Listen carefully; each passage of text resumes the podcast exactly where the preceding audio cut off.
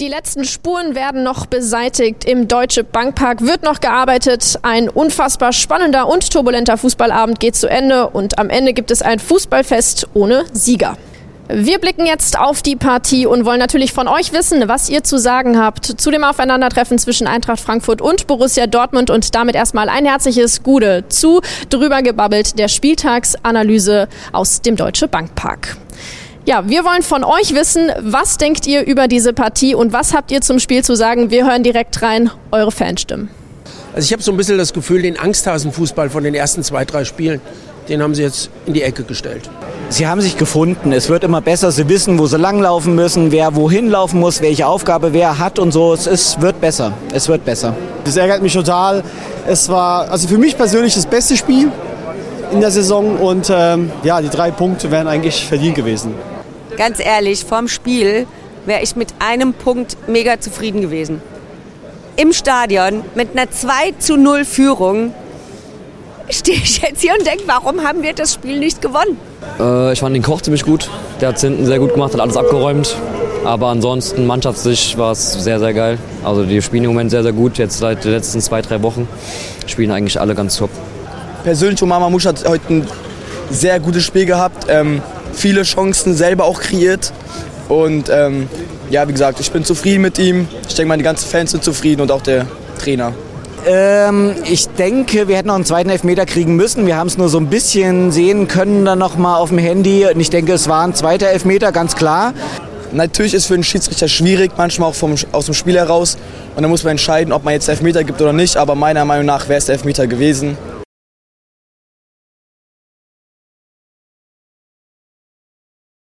Ja, das sehen wir auch so und auch bei Eintracht FM gab es 90 Minuten lang Emotionen live aufs Ohr mit Marc Hindelang und Alex Konrad und sie haben sich noch einen dritten ins Boot geholt und zwar Patrick Berger und analysieren das Spiel.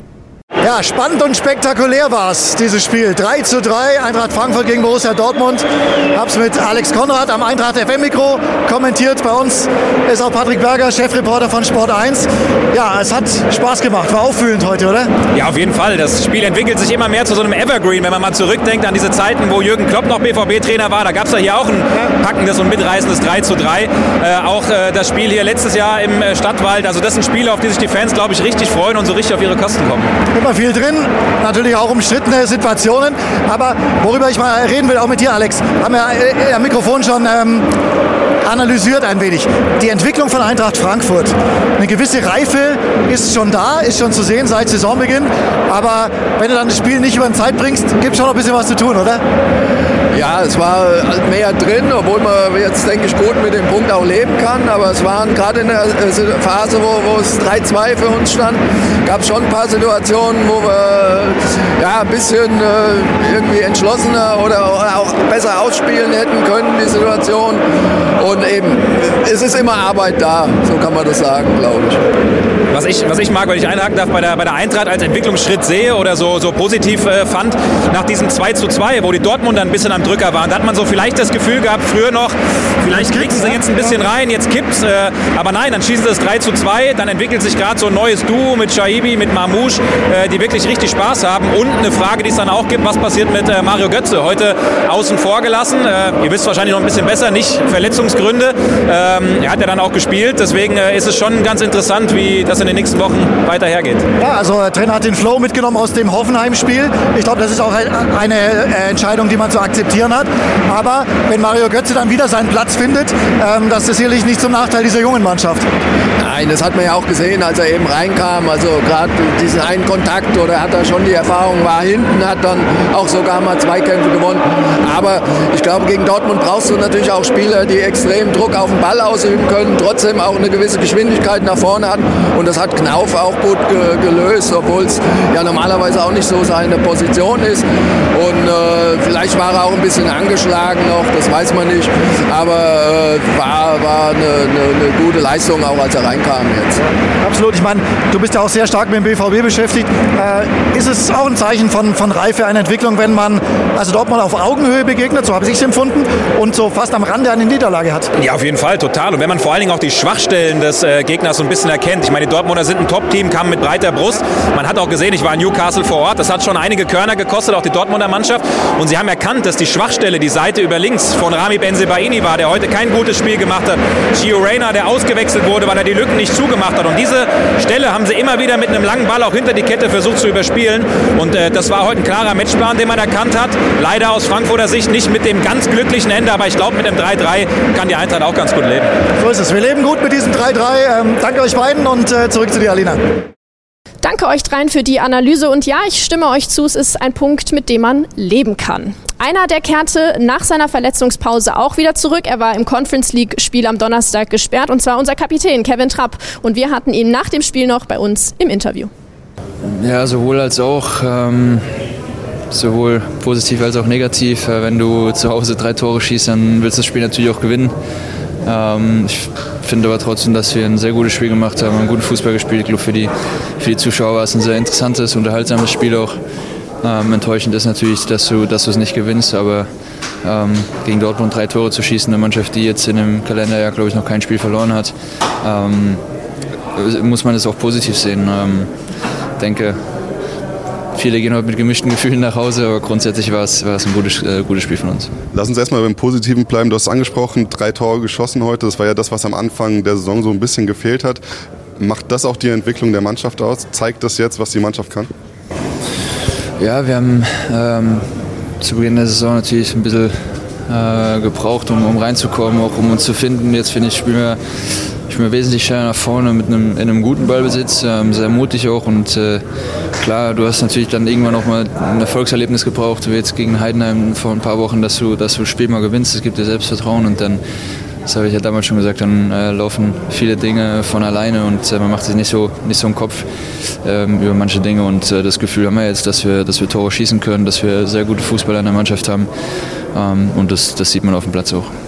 Lass uns kurz äh, über drei Entscheidungen sprechen, die, ähm, ja, die man so hätte geben können oder auch nicht. Am Anfang der äh, Handelfmeter, dann der nicht gegebene Elfmeter an Omar und äh, die Abseitsentscheidung äh, beim, beim äh, 2 zu 2. Äh, wie lautet oder wie bewertest du die Linie des Schiedsrichters heute? Den ersten Elfmeter ähm, habe ich nicht gesehen. Tatsächlich, äh, das ja, angeblich faul an Omar kann ich auch nicht, muss ich mir anschauen, kann ich auch aus, aus der Ferne nicht beurteilen. Ich, ich weiß es nicht.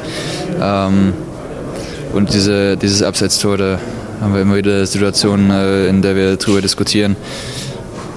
Er sagt, der Ball geht links am, am Stürmer vorbei, das stimmt ja auch. Ähm, das nächste Mal springe ich dann in den Stürmer rein, dann, dann ist es abseits, weil er mich dann behindert. So kann man darüber diskutieren. Äh, ja, es ist schade. Ähm, aber wir werden immer wieder diese Diskussion im Fußball auch haben. Da hat unser Kapitän recht, mal wieder umstrittene VAR-Entscheidungen, die auch bei euch für Reaktionen sorgen, denn das Spiel hat eigentlich so viel mehr hergegeben. Und da blicken wir jetzt mal rein, was schreibt ihr im Netz? So schreibt Sven Tastik, das Positive ist, dass die Tendenz klar nach oben zeigt. Dortmund so an den Rand einer Niederlage spielen ist schon was.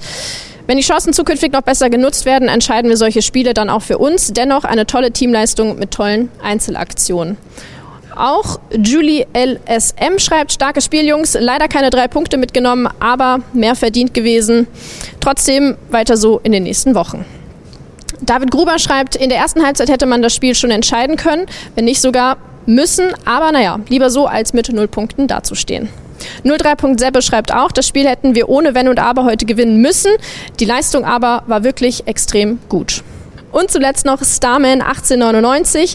Tja, ein Punkt, der sich irgendwie anfühlt wie eine Niederlage, ist zwar stark gegen Dortmund, aber gehen ein bis zwei Situationen, zum Beispiel der Elfer, anders aus, dann gewinnt man dieses Spiel.